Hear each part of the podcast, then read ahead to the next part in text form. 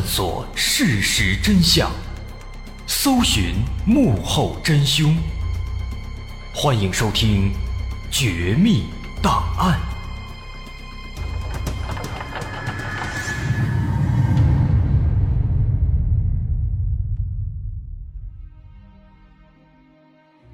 还原事实，探索真相。欢迎来到我们今天的《绝密档案》，我是大碗。今天咱们要说的这起案子发生在日本，这是一起充满了悬疑色彩的案子，也是日本的几起著名的悬疑案件之一。说在两千年的最后一天，这原本是大家高高兴兴的准备过年的日子，但在东京世田谷区的一位老奶奶。她的一通报警电话，却让所有人都陷入到了恐慌当中。二零零零年十二月三十一号上午十一点左右，日本警方接到了一位六十八岁的老太太的报案。对方显然受到了惊吓，半天才组织好语言，颤颤巍巍地说自己的女儿一家四口全部被人杀害了。案发现场惨不忍睹。一家四口被凶手捅了几十刀，分别倒在家里不同的位置。而在勘查过程当中，警方也发现了很多难以解释的疑点。他们发现凶手在杀人之后，非但没有仓皇逃走，反而镇定自若地从死者家的冰箱里拿出雪糕、水果等等食物，不慌不忙地吃了个遍。吃完之后，就像在自己家里一样，打开了书房里的电脑，开始上网。甚至把自己身上的帽子、手套等等衣物都整整齐齐地叠好，留在了案发现场。但尽管凶手留下了如此之多的痕迹和线索，警方却依然无法查清凶手的真正面目。这起案子到底是怎么回事？咱们还是从两千年十二月三十一号这天老太太的报案开始说起。这起案子。发生在东京的世田谷区的一栋普通的小别墅里。两千年十二月三十一号上午十一点，一位六十八岁的老太太打算叫上自己的女儿一家四口出门逛街。他像往常一样出了门，来到了女儿居住的三层小别墅的门前，却发现女儿家门口的夜灯还亮着。这夜灯，夜灯，夜晚才会开的灯。一般这盏灯会在晚上睡觉之前打开，白天起床之后再关掉。但眼前这盏夜灯都已经上午十一点了，它仍然还亮着。老太太感觉不太对劲，就打开大门准备进屋看看。那咱们先介绍一下这家人的大概情况：这小别墅里住着的是老太太的女儿一家四口，有丈夫宫泽干夫，四十四岁。是一位平面设计师，老太太的女儿，也就是这家的女主人，叫宫泽太子，四十一岁，是一名讲师。他们有一个女儿叫宫泽一奈，刚刚八岁，上小学，长得漂亮可爱，讨人喜欢。还有一个儿子叫宫泽里，六岁，但这个小男孩他就不如姐姐幸运了，发育的不太好，患有先天性语言障碍。这一家人在九二年的时候搬到这里，当时一起搬来的还有这个妻子宫泽太子的姐姐和他的母亲。不过呢，这个小别墅虽然说有三层，但是因为日本寸土寸金，所以这个小别墅它的实际占地面积并不大，屋内的实际面积呢也非常小，住不了这么多人。于是宫泽干夫又在小别墅的隔壁。为宫泽太子的姐姐和母亲又盖了一栋二层小楼，这两栋小楼呢，结构都差不多，啊，一楼都是车库、客厅和书房，二楼是卧室和厨房。唯一不同的是，宫泽家还有一个三楼，但这个三楼很小，只是一个小阁楼，平时也不用，就偶尔在上面可能睡觉之类的。那这是两家的基本情况，由此呢也可以得知，这个老太太跟她女儿住隔壁。那这个老太太当时发现情况不对，进了屋之后呢，进来打开门，最先看到的当然是客厅了。这客厅看起来好像很正常，他喊了几嗓子，但是非常安静，没有人答应。那因为屋里比较昏暗，于是老太太就把这客厅的灯打开，想上楼去看看。可是打开灯刚要上楼梯，却赫然发现，在这个楼梯下面躺着一个人。他壮着胆子跑过去一看，发现自己的女婿宫泽干夫正躺在地上，而且到处都是血。老太太吓得连忙回到自己家里，报了警。警方很快赶到现场，初步勘查之后，老太太彻底崩溃了，因为一家四口全都死了。在二楼厕所里发现了妻子宫泽太子和女儿宫泽伊奈的尸体，在二楼卧室。发现了儿子宫泽里的尸体，而在楼梯下就是这个丈夫宫泽干夫的尸体。一家四口死状都非常凄惨，尤其是宫泽干夫，他的头部、颈部、手部、胸部都有被刀砍过的痕迹，另外头骨中还留有几毫米长的刀具碎片。他大腿动脉被割开，腿部和臀部有大量伤口。尸体呈侧卧状，身上有大量淤青，头朝向楼梯下方。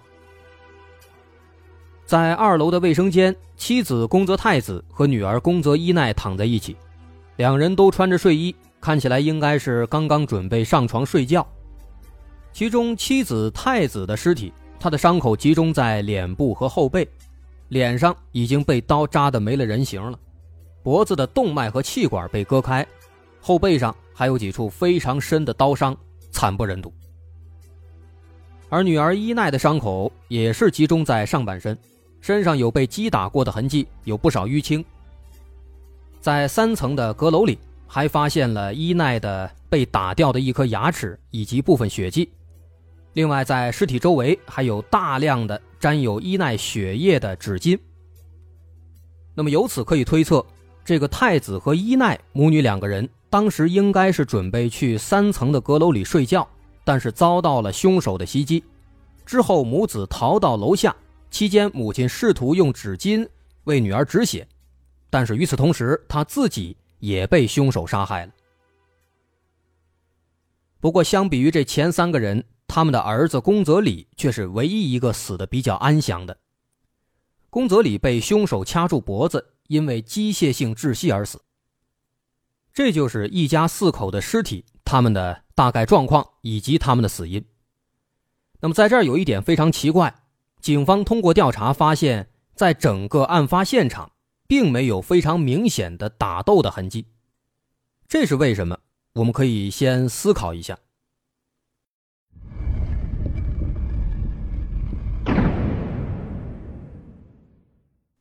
在查清了一家四口的死因之后，警方开始在屋里寻找凶手可能留下的痕迹。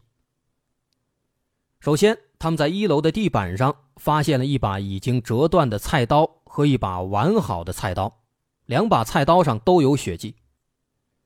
结合丈夫宫泽干夫头部的伤口里发现的菜刀碎片，经过检验，发现那些碎片是来自这把折断的菜刀的。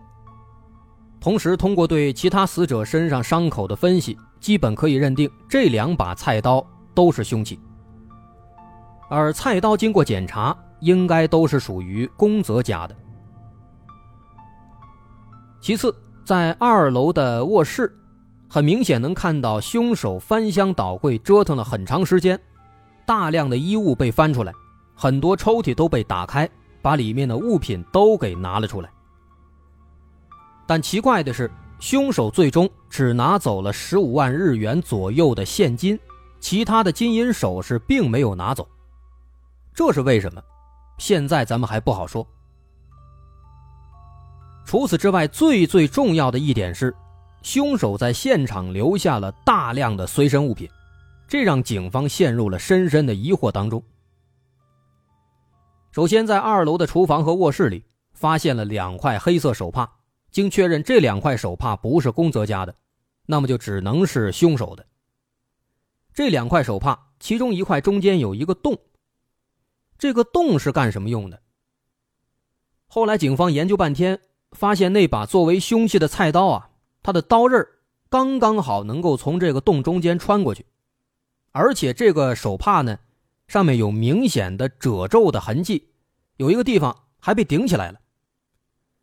那从这个褶皱的痕迹来看啊，有可能是凶手用这块手帕包住了菜刀，让这个刀刃在洞中间穿过去，然后呢，用手攥住被手帕包裹的刀柄，所以说这个手帕上有这褶皱。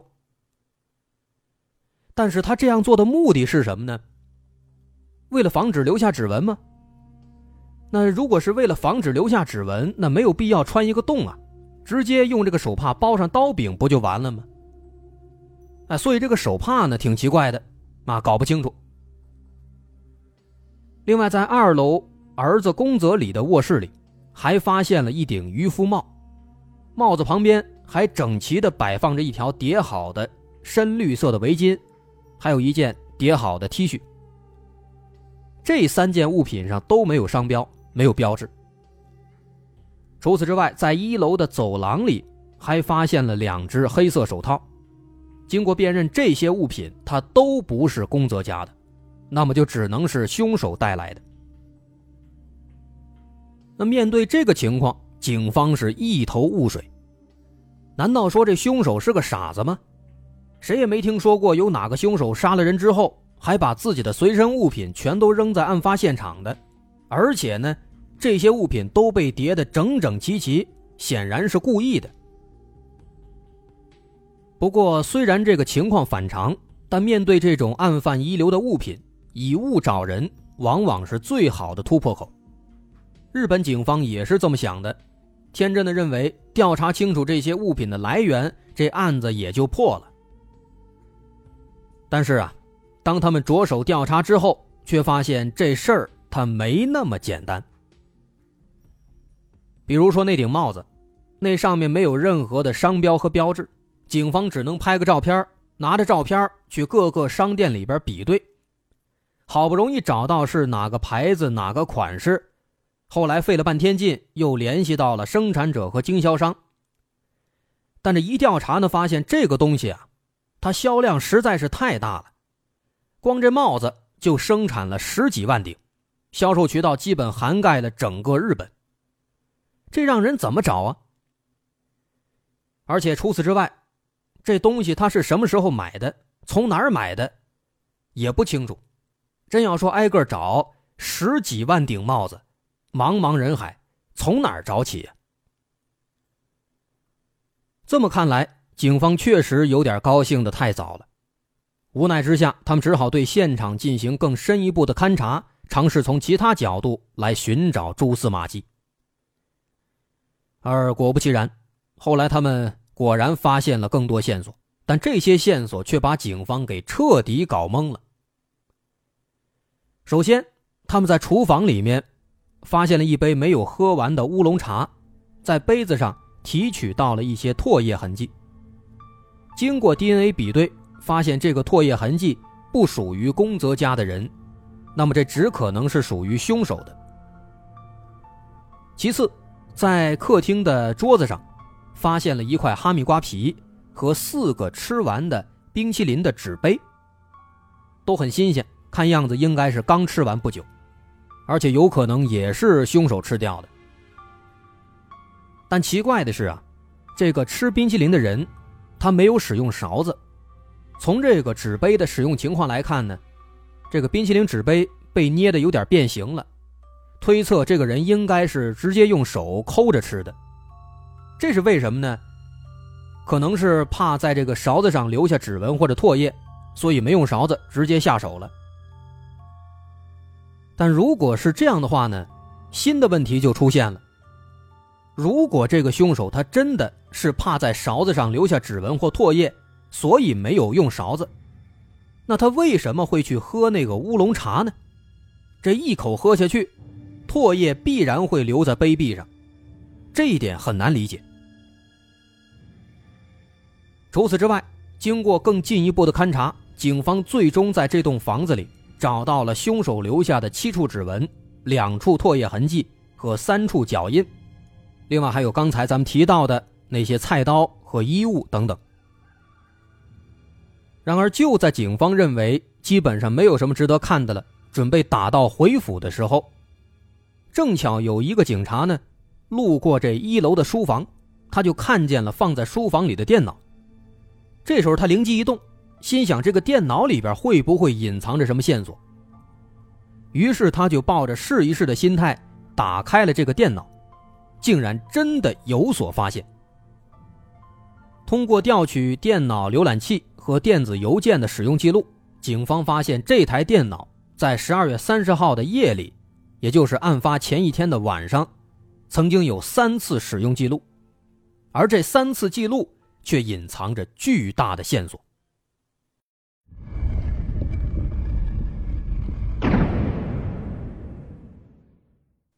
咱们来好好说说这三次使用记录。通过技术手段得知。这电脑第一次使用是在三十号晚上十点二十，使用者打开电脑连上网之后，浏览了男主人宫泽干夫的工作室网站，然后又打开了一个话剧的订票网站。看了一会儿，在十点三十八分左右，使用者输入密码，登录了宫泽干夫的电子邮箱，并且发送了平面设计相关的电子邮件。那么这一次使用记录，警方判断这应该是男主人宫泽干夫自己在使用，因为浏览的是他的工作室网站，登录的是他自己的邮箱，发送的也是跟他工作有关的内容。那么这个情况说明，至少在晚上十点半左右，宫泽干夫还活着，进而也可以推测他的家里的其他人应该也还活着。那么第二次使用，就是在凌晨了，三月三十一号的凌晨一点十八分。这次使用者打开电脑连上网之后，再次浏览了那个话剧的订票网站，并且尝试订票，但最终好像是没有成功。五分钟之后关掉了电脑。那么这一次电脑的使用者还是男主人宫泽干夫吗？这个目前还说不准。咱们看看第三次，这第三次的使用时间就有点让人毛骨悚然了。他是在三十一号上午十点零五分使用的。这个时间点，说明就在警方来到现场的不久之前，有人还在使用这台电脑。通过技术还原，发现电脑开启之后，使用者打开浏览器，浏览了宫泽干夫的工作室主页，看了四分钟。之后关掉电脑。那么从这三次电脑的使用记录来看，第一次基本可以判断是男主人宫泽干夫自己在使用，但第二次和第三次目前不好说。那么为了确定第二次和第三次的使用者，首先就要知道死者的死亡时间。于是警方把宫泽干夫的尸体带回警局。法医对他的胃里的消化物进行了检验，之后初步判断他的死亡时间应该是在十二月三十一号的凌晨零点左右。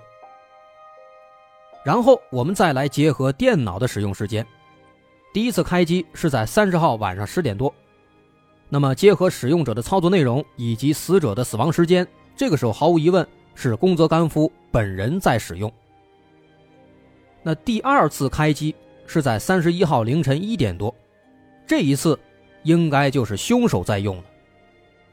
其实从这个操作内容上也能猜出来，啊，这第二次呢，刚也说了，使用者打开了第一次开机的时候浏览的那个订票的网站，想订票，但是没成功，啊，有可能是订票需要某些身份验证，但是呢，这个凶手他毕竟不是宫泽干夫本人，所以说没有成功。那接下来最最奇怪的就是第三次了，这第三次开机时间是在三十一号上午十点零五分。前面也说了，这个时间让人细思极恐。如果此时操作电脑的仍然是那名凶手，那么也就表示凶手在晚上杀了人之后，在这房子里待了整整一夜，而且就在老太太报警、警方来到现场的不久之前，他仍然还在这个屋子里。在这开电脑玩电脑呢，而这一点一点都不符合一个正常的杀人犯的逻辑。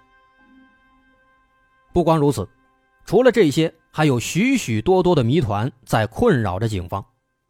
最最难以解释的是，这个凶手他是怎么进入宫泽家的，又是如何杀死这一家四口的，最后又是如何在上午十点在光天化日之下逃之夭夭，不被人发现的？对这起案子，其中的一些猜测推理非常精彩，咱们稍后下节来详细分析。